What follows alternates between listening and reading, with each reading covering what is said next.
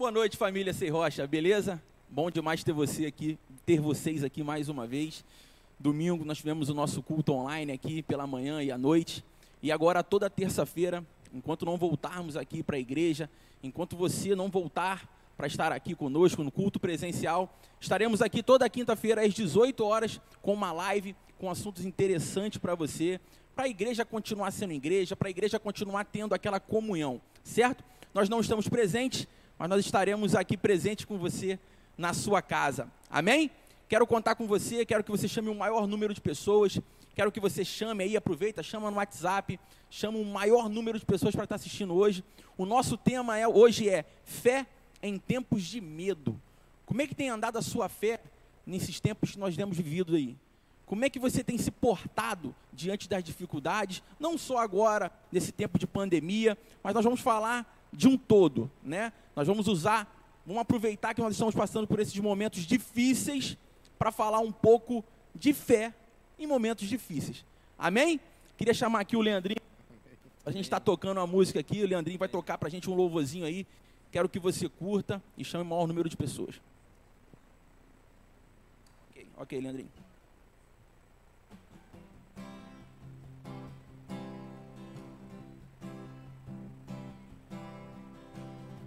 Os nossos olhos estão abertos para vê-lo. Os nossos olhos estão abertos para ver o próprio Jesus. E ele virá.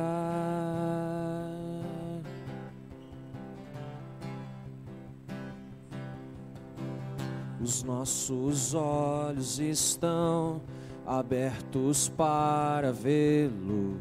Os nossos olhos estão abertos para ver o próprio Jesus. E ele virá.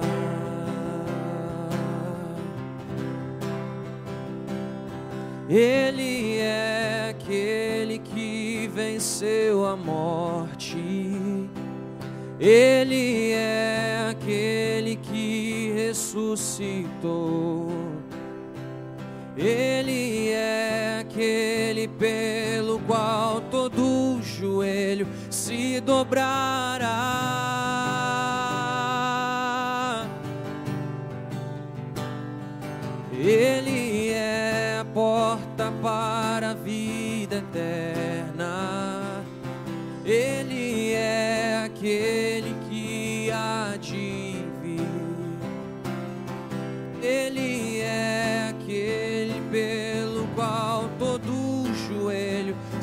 Dobrará.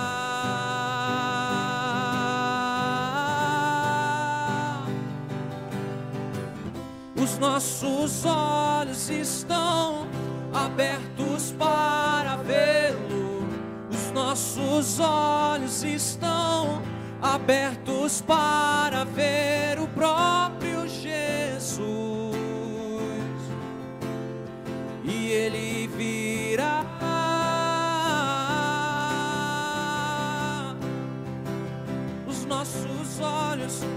nossos olhos estão abertos para vê-lo. Os nossos olhos estão abertos para ver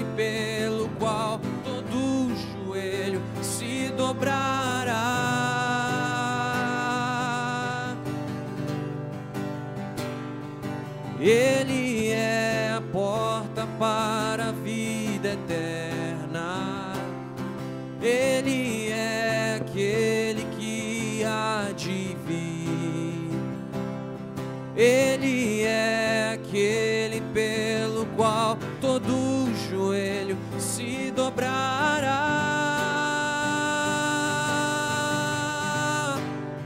E nós o adoramos na beleza da sua santidade.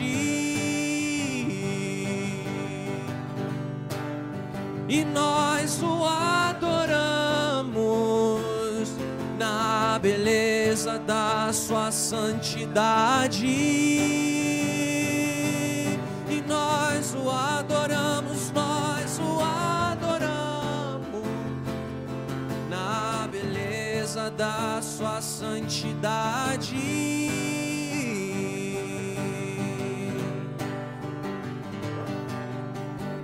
É assim, né? Amém. Glória a Deus. Bom demais ter vocês aqui. Leandrinho, obrigado aí pelo louvor. Nesse momento eu queria estar convidando você para estar orando comigo agora.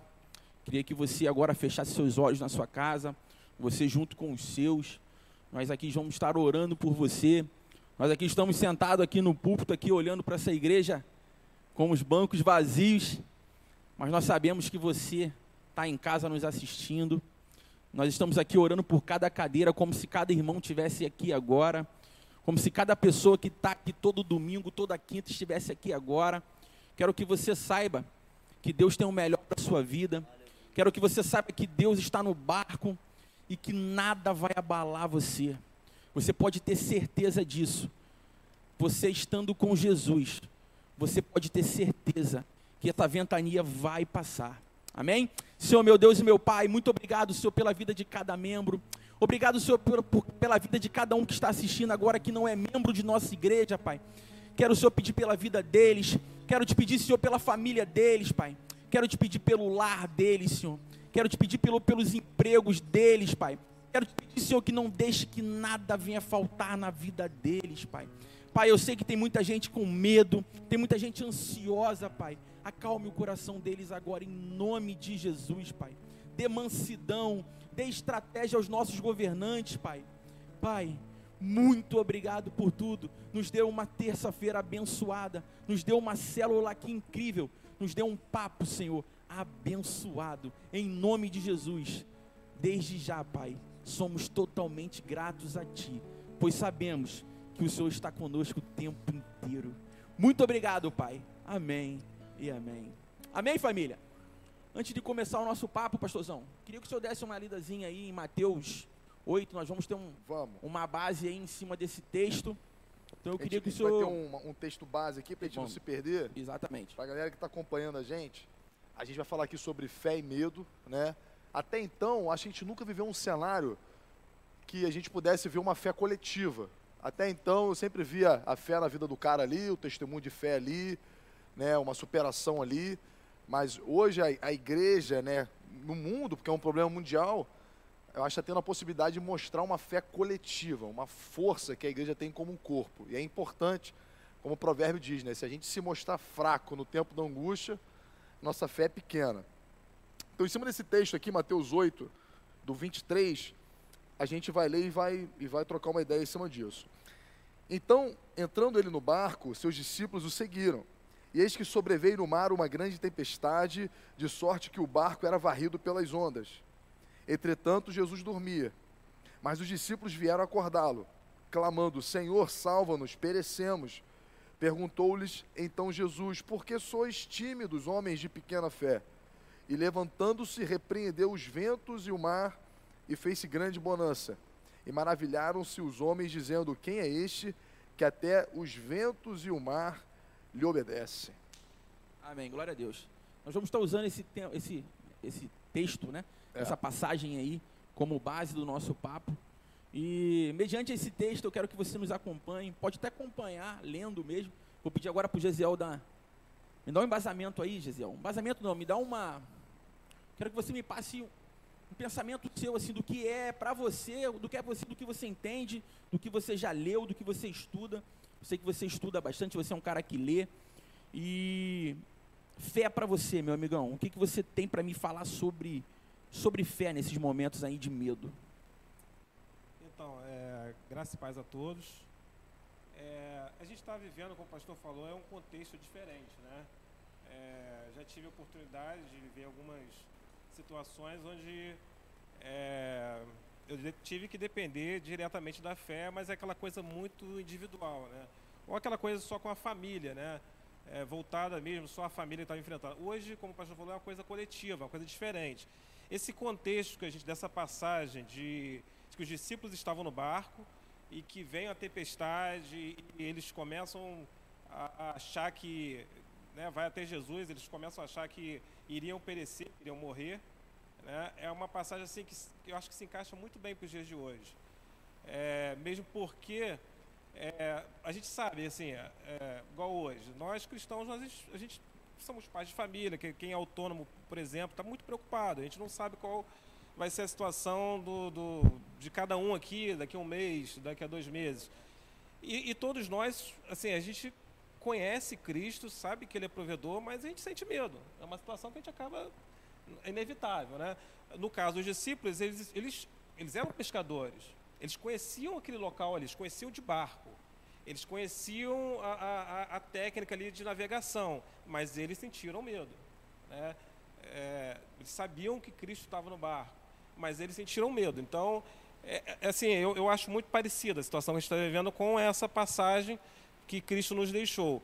Porque, é, assim como os discípulos, a gente conhece Cristo, a gente sabe que Ele é o provedor, a gente sabe que, assim, hoje tem essa tem o Covid-19 que é uma coisa que está nos, nos está trazendo assim essa sensação, mas famílias vivem isso o tempo todo.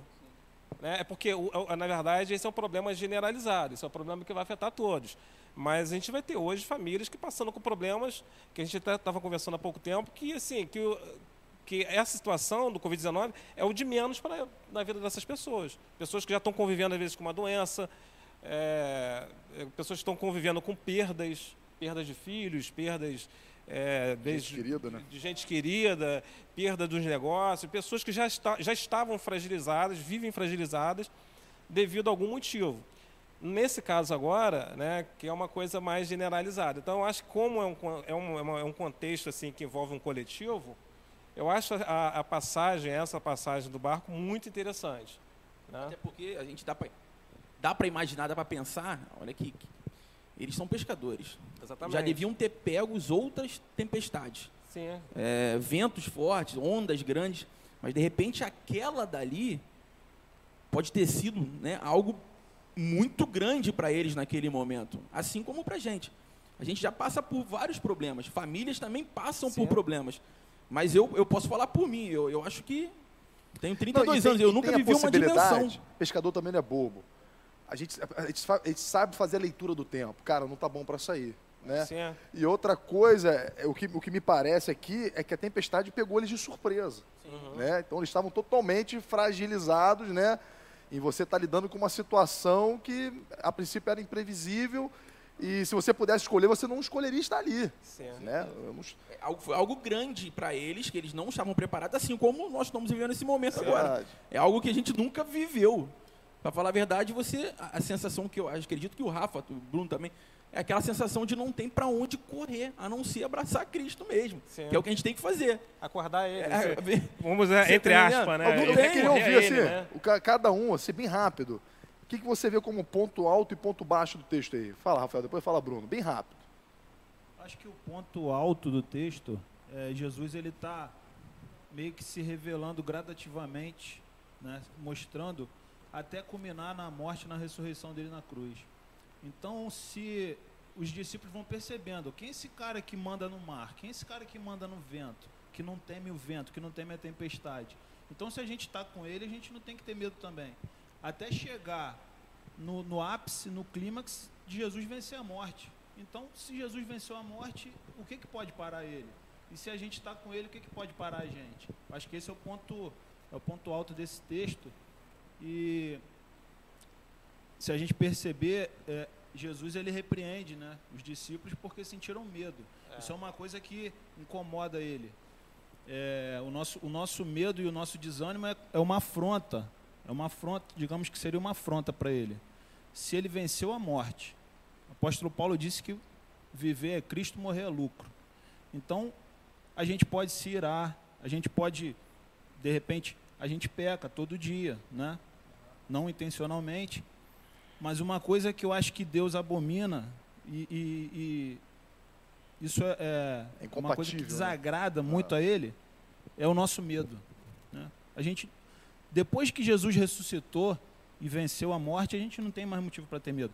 Eu concordo com o que o Gesiel falou, a gente tem família, muitos são autônomos, a gente fica é, preocupado pel- é, pelas pessoas que não têm é, uma renda garantida, que precisa sair para trabalhar.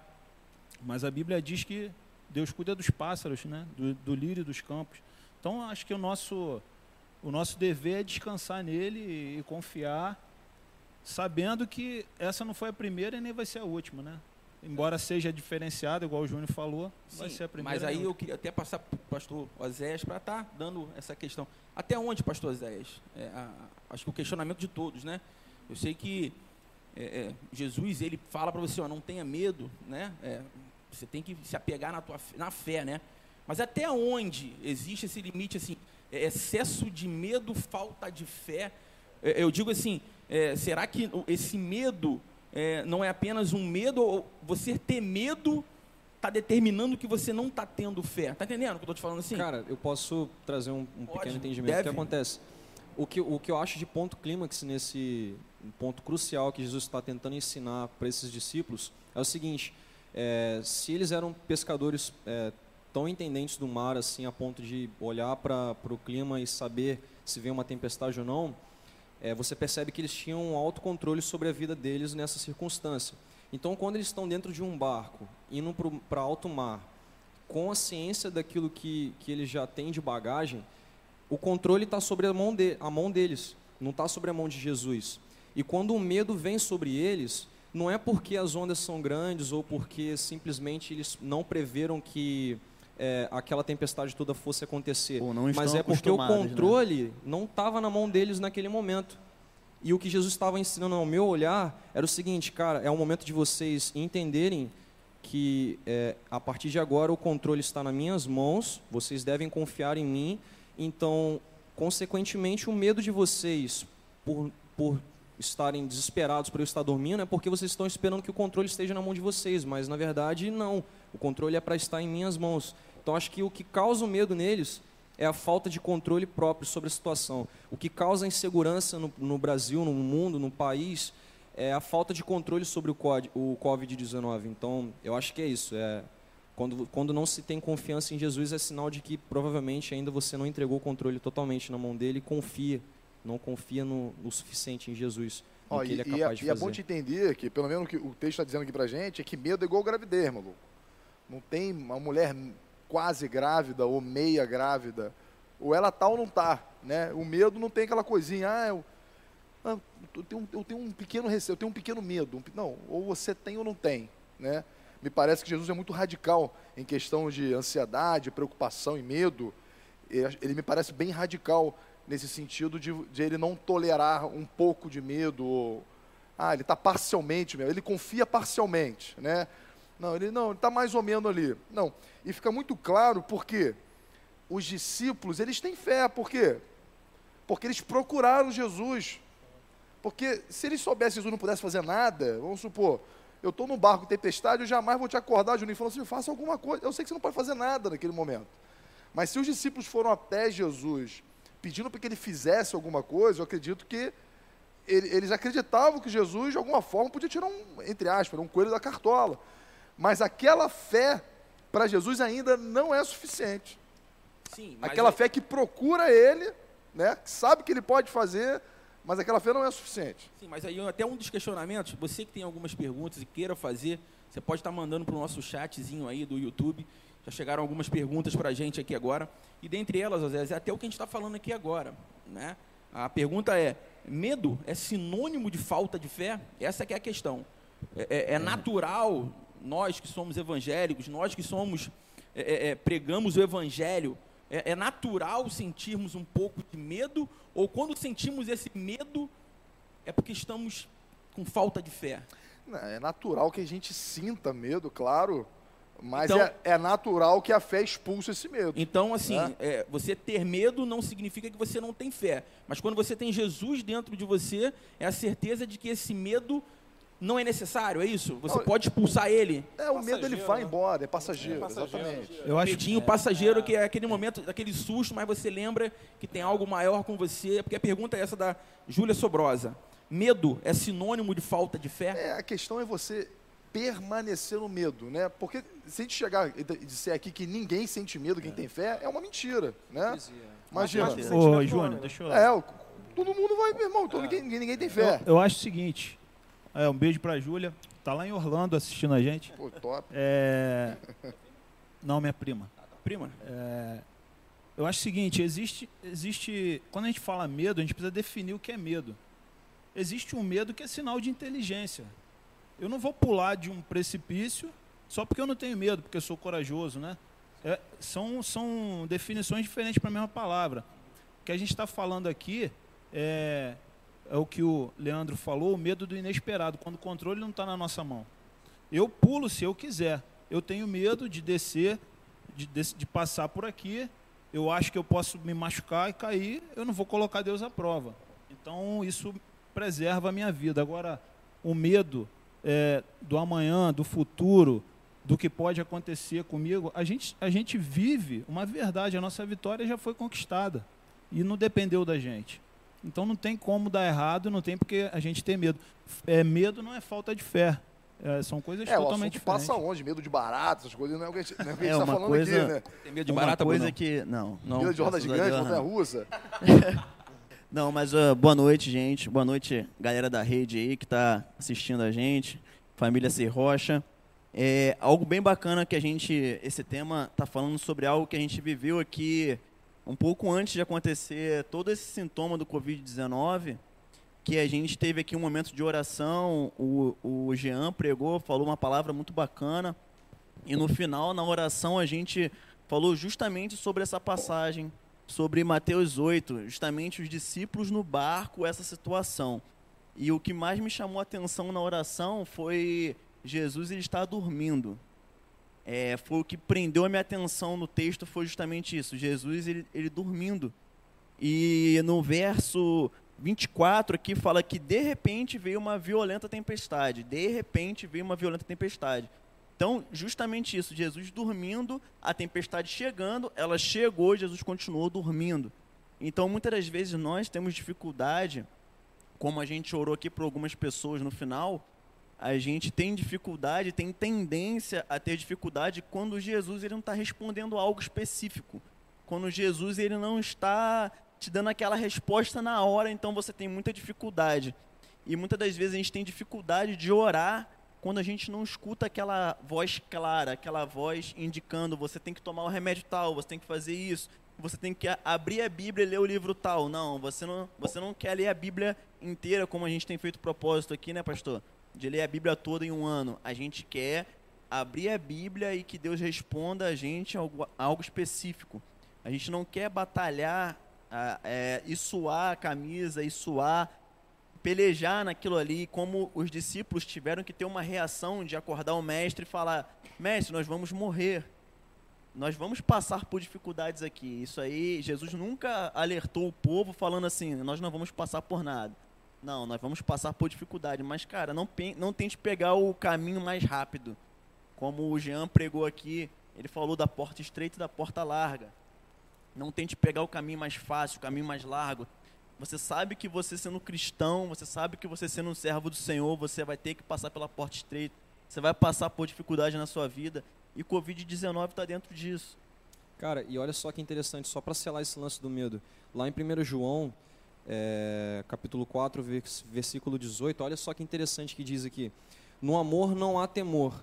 Antes, o perfeito amor lança fora o temor, porque o temor tem consigo a pena e o que teme não é perfeito em amor. Então, cara, um dos maiores, uma das maiores causas de você viver em temor e viver em medo é também a incerteza do amor de Jesus Cristo por você.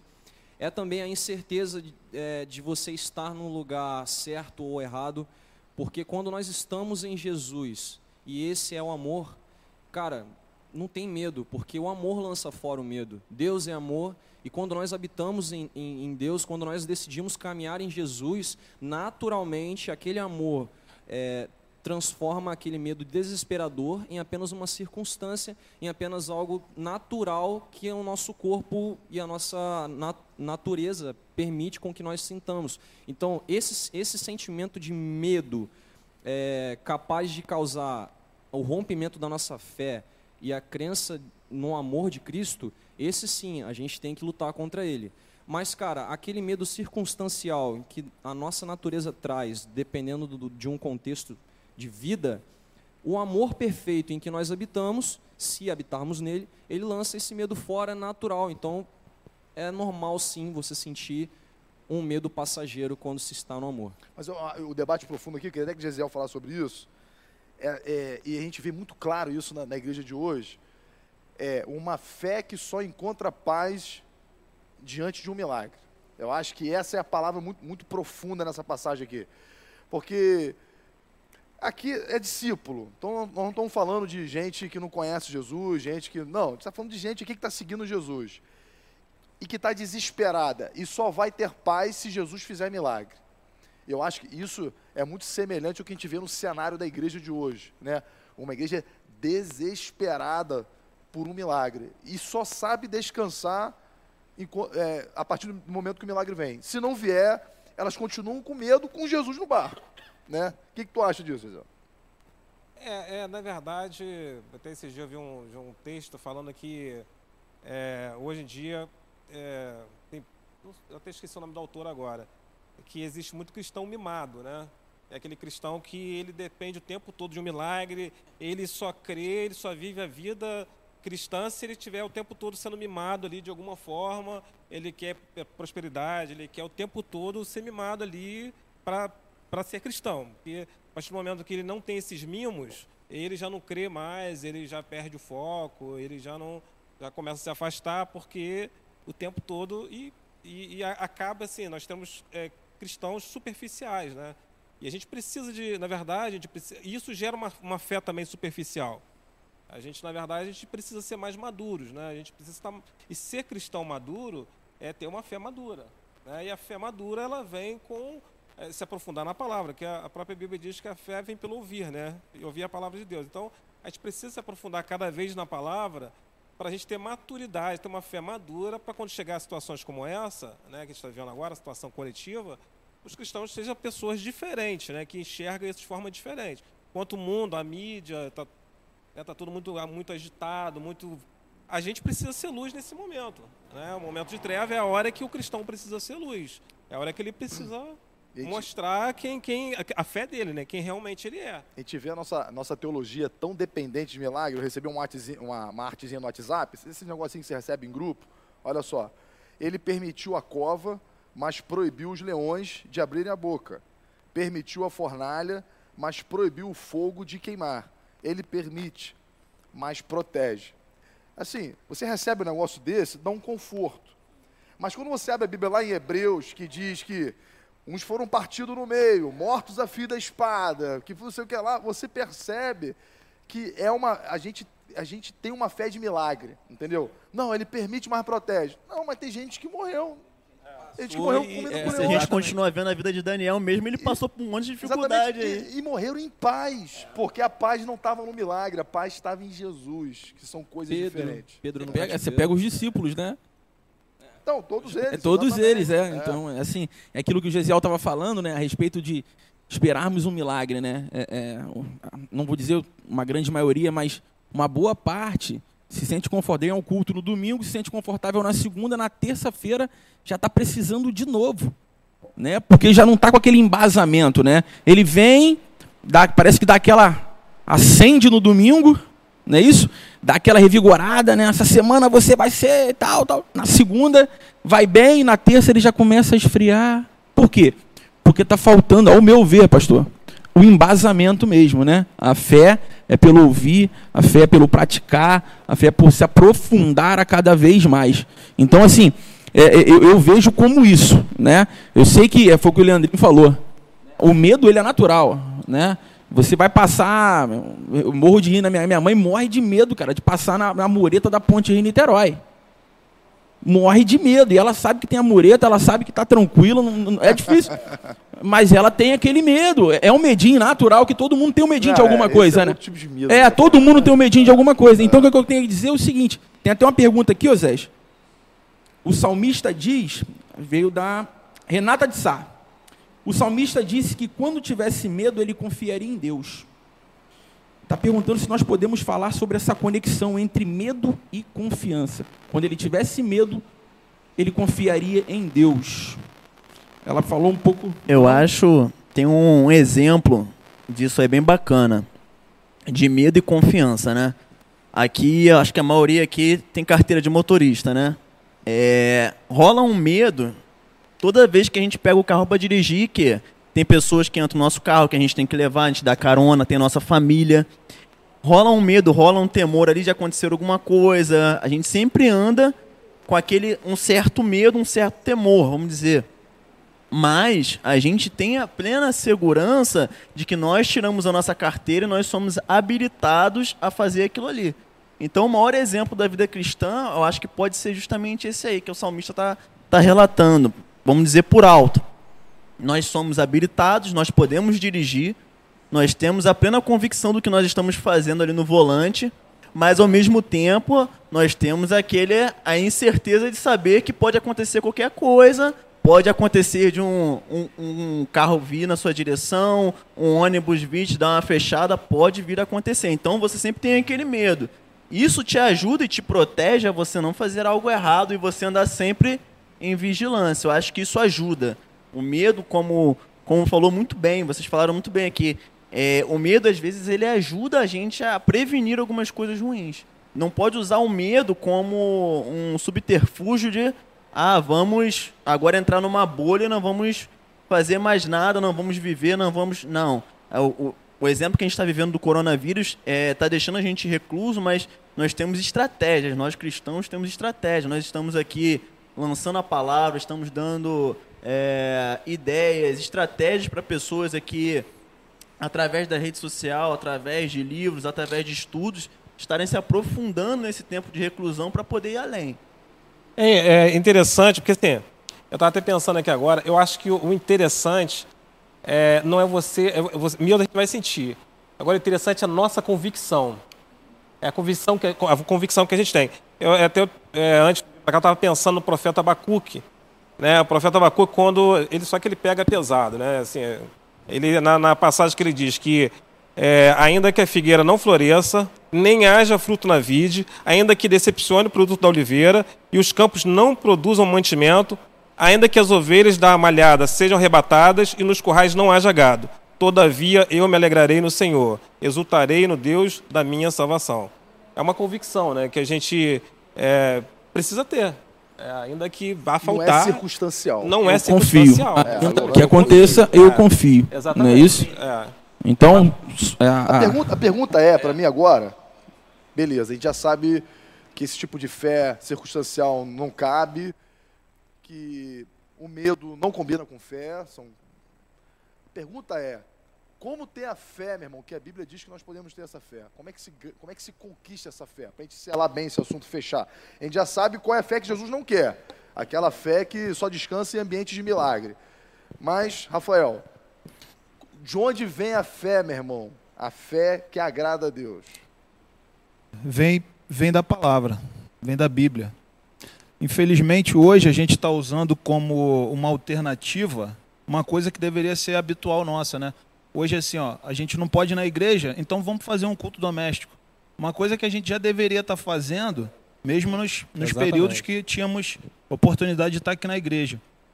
E quando você mergulha na, na palavra, você vai ver que os discípulos, Jesus falou para eles: é, pega a sua cruz, né? Quem, quem quiser vir após mim, pega a sua cruz e siga-me.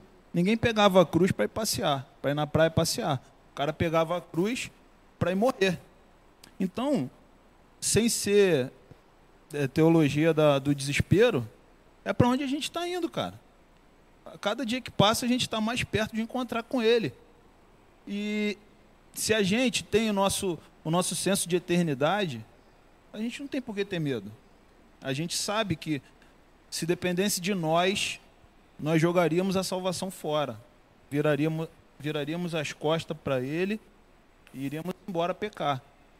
Mas como não depende de nós, como nunca dependeu de nós, sempre foi pela graça, né, desde o Antigo Testamento, é, a, nossa, a nossa posição, a nossa resposta tem que ser descansar nele. Então, e essa fé que o Oséias falou, a gente não encontra é, em livro de autoajuda, a gente não encontra em mensagem no YouTube, a gente encontra na Bíblia. Exatamente. Então é uma coisa que deveria ser habitual. E vai sendo desenvolvida, né? Claro, Conforme ela é vai- gradativa. É, Nada, nada que começa, começa do nada. Tudo tem um fundamento. Então, para você ter uma fé que agrada ao coração de Deus, você precisa primeiramente, então, conhecer a Deus. Exatamente. Se você quer agradar o coração dele, então você precisa conhecer o coração dele. O que, que Deus pede que você faça? O que, que Deus é, é, pede que você seja? Então, como conhecer a Deus? Através de Jesus Cristo, porque a palavra de Deus vai dizer que ele é a imagem do Deus invisível.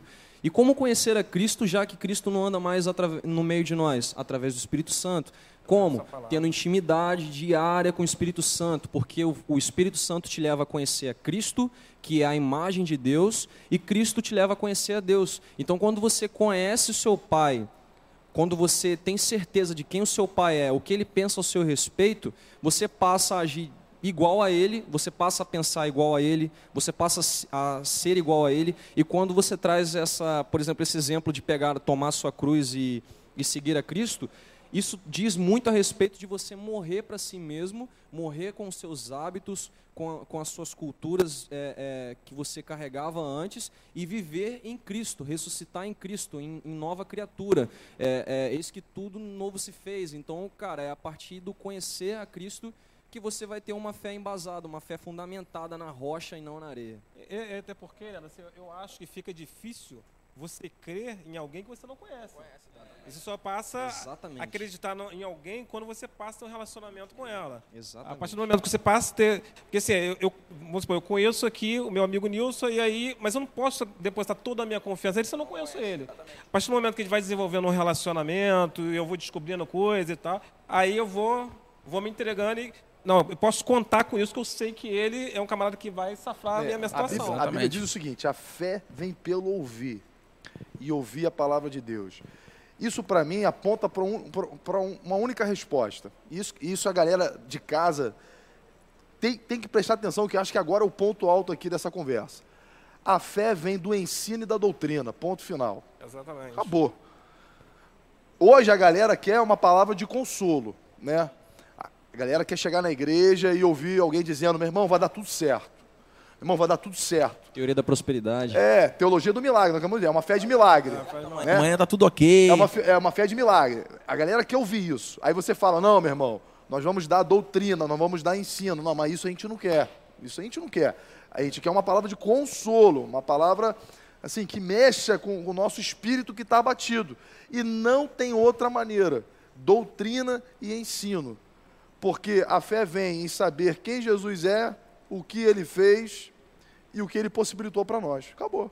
Efésios 4 fala assim, ó, até que todos alcancemos a unidade da fé é, e todo o conhecimento do Filho de Deus e cheguemos à maturidade, atingindo a medida da plenitude de Cristo, o propósito é que não sejamos mais como crianças, Pronto, esculachou. levados Excelente. de um lado para o outro pelas ondas, e nem jogados para cá e para lá, por todo vento e de doutrina pela astúcia, esperteza de homens que induzem ao erro. Excelente. Então, é mais ou menos isso, Não né? precisa nem complementar, cara. A palavra de Deus é precisa, completa, velho. Pastor, Pode acabar a live. Até pastor Zé de volta. Ah, é- é só, Só não te dou um high five agora pra não me contaminar. não, se tem alguma coisa que a gente pode falar depois disso, é o seguinte: o justo viverá pela fé. Exatamente, exatamente. Só pra, só pra gente, chegou, assim, né? chegou um comentário agora aqui, da, a gente tava falando daquela questão do confia no pai, né? Da Elaine Bernardo, né? Ela disse que quando um filho é colocado no lugar mais alto e o seu pai estende as mãos e diz, vem, o filho ele tem até um pouquinho de medo, mas ele vai, porque ele conhece o pai que tem, porque ele confia no pai dele. Então, assim, até achei bem interessante esse comentário dela, né? Nós podemos até às vezes sentir um pouquinho, mas nós vamos, nós prosseguimos, porque nós conhecemos o nosso Pai, que nós sabemos, e se nós não, se nós está passando um pouquinho de medo em você, é hora de buscar um pouquinho mais na palavra, porque a fé ela vem pelo ouvir, ela vem pelo praticar, ela vem pelo buscar. E Oséias, para a gente terminar aqui essa questão de, de, de me fizeram um questionamento, quer falar, José, alguma coisa? Não, não, eu só, só para finalizar aqui a questão do, do medo, é só para a gente lembrar que se tem uma frase que tem bastante na, na Bíblia, é não ter mais. Verdade. Né? Não ter mais. Então, eu acho que é, é, uma coisa assim, que Deus já saberia que aconteceria com a gente. Deus, Deus já sabia que acontecia com a gente. A gente teria medo. Então, uma frase muito comum tem gente que vai falar que tem 87 vezes, 90, não sei qual. Mas uma frase que a gente lê muito na Bíblia é não tem mais. Várias situações diferentes. Vamos lá, vamos falar aqui. A Sura Nascimento mandou uma pergunta, pastor Zé. Eita. Rodrigão, Rafael, vamos lá. É, ela disse aqui que o futuro nunca foi tão claro para ela, né, em relativo a tudo, né, como anda a economia, é, o que tem acontecido em questão de desemprego agora, com essa questão do Covid-19, em relação à falência de algumas empresas, é, essas doenças que estão chegando, entre outras coisas que estão acontecendo nesse momento, que já aconteciam antes, certo? Nesse cenário, igrejas do Brasil, como que nós, ela está querendo saber, eles estão querendo saber como que nós, como igreja, nós eu não digo só o senhor que é o pastor, não, claro. é, nós como igreja, né, como que nós devemos, como que nós poderíamos é, é, nos posicionar em relação a tudo, né? A, a outras pessoas, a mesma, as mesmas pessoas dentro da igreja. De que maneira que nós poderíamos ser igreja agora que não estamos dentro da igreja, e sim cada um nas suas casas. Sendo igreja. Sendo igreja, é, exatamente. Acho que essa é, é a palavra. É, Jesus, é, aqui é um resgate do que Jesus fala. Vocês são sal da terra e luz do mundo. Ele não nos chamou a um confinamento de espaço, né? Ele nos chamou para o ID, e ah, eu acho que isso que está acontecendo agora é um resgate do ID, da gente aprender a ser igreja sem ir na igreja física, templo. Eu acho que tem gente, tem gente que está perdendo identidade porque aos domingos deixou de ir à igreja. É muito apegado, o cara não sabe né? o que, que é, é. E agora é o momento dele perceber que se a luz de Cristo não brilha nele, cara, os, as rotinas de domingo não quer dizer absolutamente nada. Não quer dizer absolutamente. As nossas rotinas dominicais não transformam o mundo. O que transforma o mundo é o que, é o que nos transformou. Na verdade, é o que nós somos fora daqui. É, exatamente. Nós, então, nós somos aqui, aqui e fora daqui. É, não, nós é. aqui e temos que sair daqui o que somos aqui, na verdade. Exatamente. A transformação externa, ela depende da transformação interna. Exato. Então, é exatamente isso. É, eu, igreja sem parede. Eu gosto muito de um texto de Paulo, justamente falando sobre isso, eu gosto muito de missões a gente acabou caindo nesse tema. É, eu gosto muito de um texto de Filipenses 4 que fala que Paulo deixa um depoimento dele, né? Um, um nos últimos depoimentos de Paulo, né? Não estou dizendo isto porque esteja necessitado, pois aprendi a me adaptar em toda e qualquer circunstância. Sei o que é passar necessidade, sei também o que é ter fartura. Aprendi o segredo de viver contente com toda e qualquer situação, seja bem alimentado ou seja com fome, tendo muito ou passando necessidade. Tudo posso naquele que me fortalece. O tudo posso naquele que me fortalece é entendendo igreja, que é tendo muito, como a gente já teve, né, cadeiras cheias aqui, a galera toda reunida, abraço, e também ser, ser contente quando eu tenho pouco. Quando eu tenho uma transmissão online onde a igreja está sendo representada por pessoas por você na sua casa, pelos seus primos, pelos seus amigos. Tudo posso naquilo que me fortalece, é isso. Não é só na questão de dinheiro, não é só em ter fartura, só a sua dispensa está cheia. É você saber que mesmo a gente se esforçando para fazer algo online, para ter representação da igreja, a gente está sendo forte, está sendo unido mediante a isso. É, e hoje a gente tem internet, né? Eu fico imaginando num cenário que nada disso estivesse acontecendo, cada um está em casa. Imagine se seis meses depois a gente reabre a igreja, se, se daria o mesmo número, se a galera ficou no meio do caminho, se nego pô, desviou, é. duvidou da fé. Isso tudo por causa que nós acabamos do início. Fé circunstancial, não é fé no Salvador, é no que ele pode fazer. E já que ele não fez, então O que eu já tinha, né? No que eu já tinha como base. É fé na né? abundância. E olha, e essa, essa pergunta da Sula foi muito excelente. O que fazer nesse momento, sendo igreja, como igreja, o que fazer? Cara, obviamente a gente não vai sair fazendo mutirões em ruas. É, a gente entende que é, as precauções devem ser cumpridas de higienização, é, de evitar certas aglomerações. É, o contágio entre pessoas é muito alto, então evitar contato físico o máximo com pessoas. Mas, cara, o que, que você tem em casa que você pode usar para alcançar pessoas? Hoje a gente tem a rede social.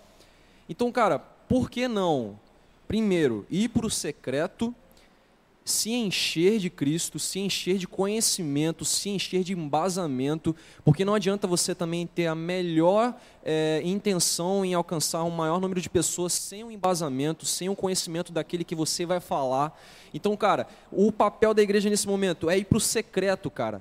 É restaurar a sua família, restaurar o seu lar, restaurar o fundamento da sua casa, restaurar a sua, o seu relacionamento com Cristo se você deixou a perder, ou fortificar, cara. Estar em oração constante, estar em jejum constante, em adoração constante, em prosseguir em conhecer a Cristo constantemente. E quando você tiver aval do Espírito Santo, que você agora tem o conteúdo necessário para falar para as pessoas, cara, espalha. Você tem vídeo, você tem. É, hoje o, o Instagram está sendo muito usado para live. Então, assim, cara, não adianta também a gente ir para as redes sociais, é, tentar expor conhecimento sem conhecer aquilo que a gente quer falar sobre. Então, o papel da igreja agora é orar em conhecer Jesus. Cara. Até porque vai natural, né?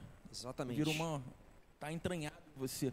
Quando você vive aquilo, quando você começa a viver A aquilo. boca As, fala do que o coração está cheio. é, as pessoas até falam, né? Cara, você é diferente. Né? Acho que quando você vive o evangelho, quando você busca, você, você se torna diferente. Naturalmente. Até mesmo numa foto. Às vezes você não tem nem a intenção, Leandrinho, de, de, de evangelizar naquela foto. Você não botou um versículo, você não botou nada. Mas aquela pessoa vê aquela foto e fala: caramba, eu vejo Jesus naquela pessoa. É. Então eu acho que quando você busca, e- e- acontece, né? é, A palavra ela penetra dentro de você e fica de uma maneira. Então, o que a gente tira disso, até Leandrinho falou, foi, foi- achei bem interessante, Leandrinho. Quando você busca, tá, tá passando por momentos difíceis, cara, é a hora de buscar. É a hora de, né, de mergulhar. É- essa é a hora, tá em casa. Tem muita gente que fala que não tem tempo, não é isso? Ah, eu não tenho tempo. Esse, esse é o momento. Busca agora, pega a sua família, pega o seu, seja igreja dentro de casa. Às vezes você não tinha tempo para ser igreja com seu pai, com sua mãe, com algum familiar seu, com as pessoas que de repente moram no mesmo quintal que você. É o momento de você ser igreja com eles. Seja igreja. O Gisele me mandou uma pergunta aqui. Hebreus 11 tem a, tem a definição de fé. É, mas em 1 Coríntios 12 fala de uma fé que é um dom dado pelo Espírito Santo. A fé é mais que acreditar. Como podemos obter fé, que é um dom? Então, Buscando. Isso, é- isso aí, meu irmão, é um debate. É, vai, mas vamos deixar até para. É, mas eu posso dizer para ela que essa pergunta que ela fez é uma pergunta bem inteligente, tá? E isso não tem, isso tem debate, é até em meio acadêmico, porque se a salvação é pela graça mediante fé e a fé é um dom, então a gente acaba percebendo que tanto a salvação quanto a fé é um, é um presente de Deus para o homem, né? Não existe mérito em dizer não, eu a gente desenvolve a nossa fé através da palavra, mas a fé, né, o start, se Deus não colocar no nosso coração, ninguém pode ter essa fé. Então, assim, isso é um debate, assunto Vamos, vamos para a próxima. complexo, Vamos deixar pra longo, próxima. mas só para dizer para ela que isso é uma pergunta inteligente, já existe uma discussão aí que várias, várias vertentes, mas a verdade é, se Deus não colocar a fé no nosso coração, claro que a gente desenvolve essa fé a partir do conhecimento, mas se Deus não der aquela fagulha, o homem por si só não consegue.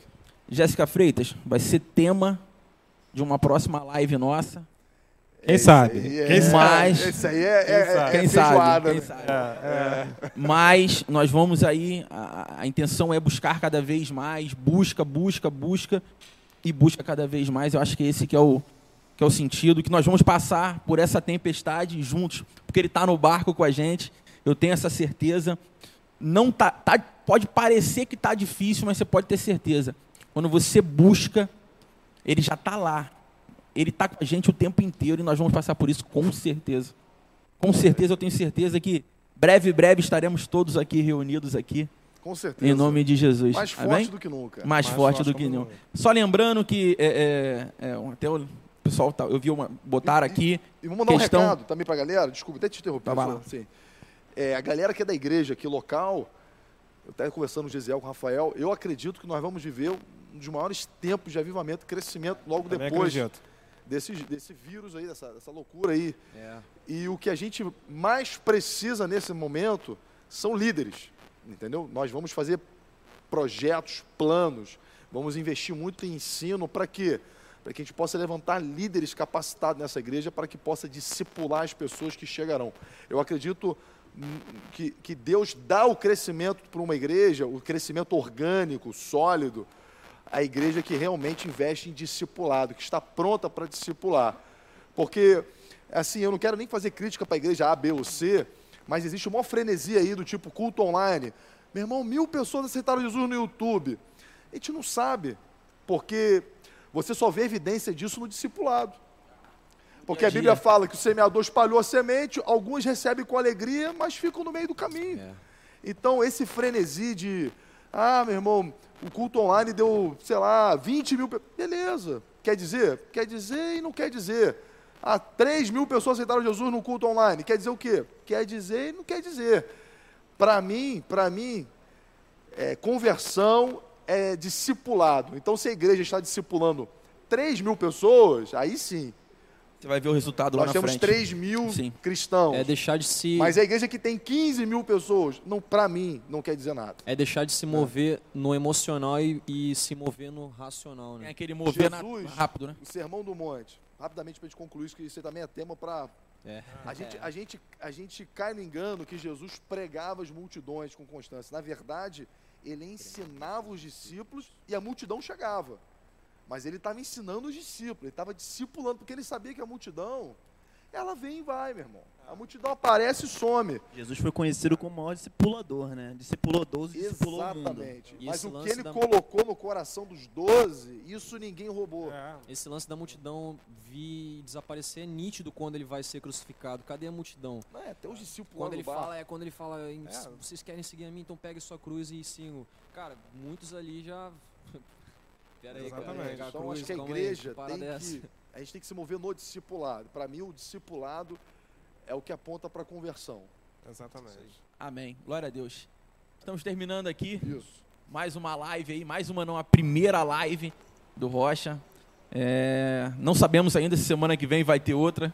Acredito, Eu acho que vai. acredito que vai, mas Se a gente conseguir mil likes nesse EVP, a gente vai fazer. mil likes aqui, Deixa seu compartilha, like, compartilha esse vídeo. deixa, é, entendeu? Vai no Instagram, liga aqui o- todos eles, tá? Que a gente vai voltar. Brincadeira, tá? Mas eu queria agradecer a sua presença, queria agradecer aí pelo seu tempo, sua disponibilidade de estar assistindo, sendo igreja em casa também, divulga esse vídeo, tá? Assista com seus familiares, de repente ainda não tem, divulga aí, tá bom? Para estar todo mundo aprendendo um pouquinho mais e busque o Senhor, que é tempo de buscar, tá? Reúna-se com a sua família. E eu, Eu acho que é isso aí. Eu acho que vale a pena até deixar sugestões de tema também aqui na. Interessante. Legal, hein? É, né? legal, Deixar mais legal. sugestões aí de temas, eu acho que seria interessante. Eu só que- E diante disso, já estamos terminando aqui. É, mais uma vez, eu queria deixar avisado a você, você que quer ser grato, você está podendo ser grato nesse momento, é, com seus dízimos e as suas ofertas, é interessante falar. Nós estamos deixando a, a conta da igreja aqui. Se você puder nos abençoar, não, não é, não estou fazendo uma live cobrando, não é isso. Estou falando com você da igreja, Pastor Zé, me ajuda nisso daí. E balançaram o envelope para mim lá em cima. Enfim, você que pode abençoar a gente. É isso daí, tá bom? Leandrinho, Culto, Amém. quinta-feira, Live também. Não sei. live agora, quinta-feira, nosso culto normalmente, às 20 horas, ok? Quinta-feira, também. 20 horas, o nosso culto aqui na igreja. Amém. Amém. Leandrinho, pode Vamos lá. tocar. Essa canção que, que eu vou cantar aqui agora, ela foi me, me entregue é, poucos dias antes desse lance do coronavírus tomar essa proporção toda e a gente ter que ficar em quarentena. E é uma canção que eu vivi no secreto, eu fui ministrado pelo Espírito Santo e eu queria compartilhar essa canção com vocês porque isso tem me trazido conforto e tem me trazido mudança de mente. É, então eu queria que você nesse momento refletisse sobre a letra dessa música que o Espírito Santo me deu.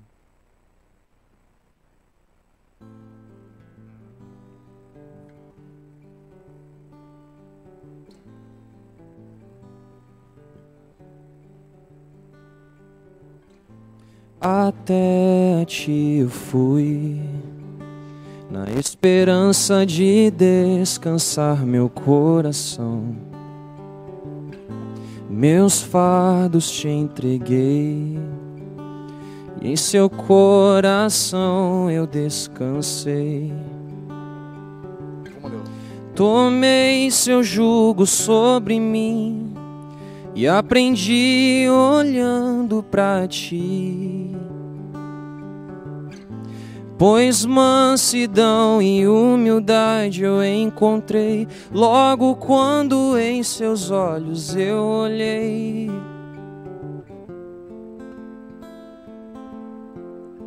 E chamas eu vi, não esperava que fosse ser tão lindo assim. E a ti eu me apeguei, para onde quer que fores eu te seguirei. Minhas bagagens eu deixei, e minhas mãos no arado eu coloquei.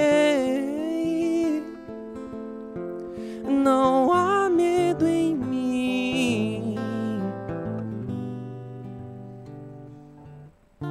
Hoje eu posso confiar que através de Cristo eu posso a ti chegar.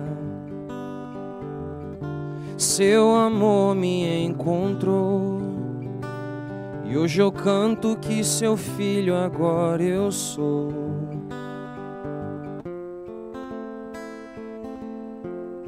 E chamas eu vi, não esperava que fosse ser E a luz me encontrou, e toda a treva que havia em mim se dissipou. O seu sangue me lavou, e assentado à mesa agora eu estou. Não há medo em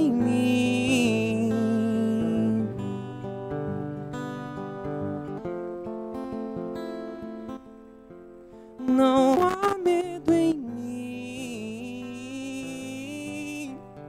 Uh,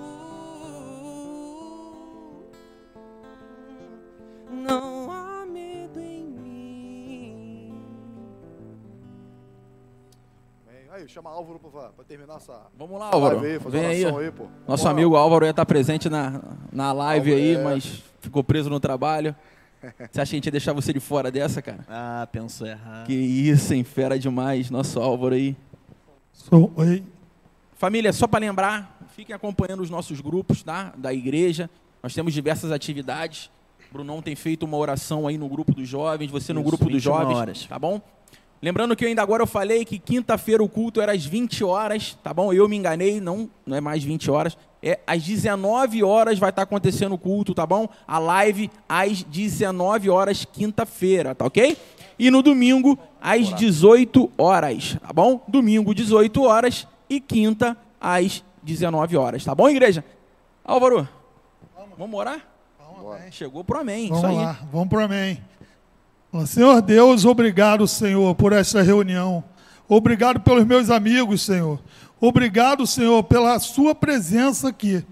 Ó Senhor, é, que todas as pessoas aqui que assistiram essa live possam sair mais qualificada, mais entendida do seu Espírito Santo, o que vale em cada vida. Ó Senhor, que seja com cada pessoa em casa, Pai.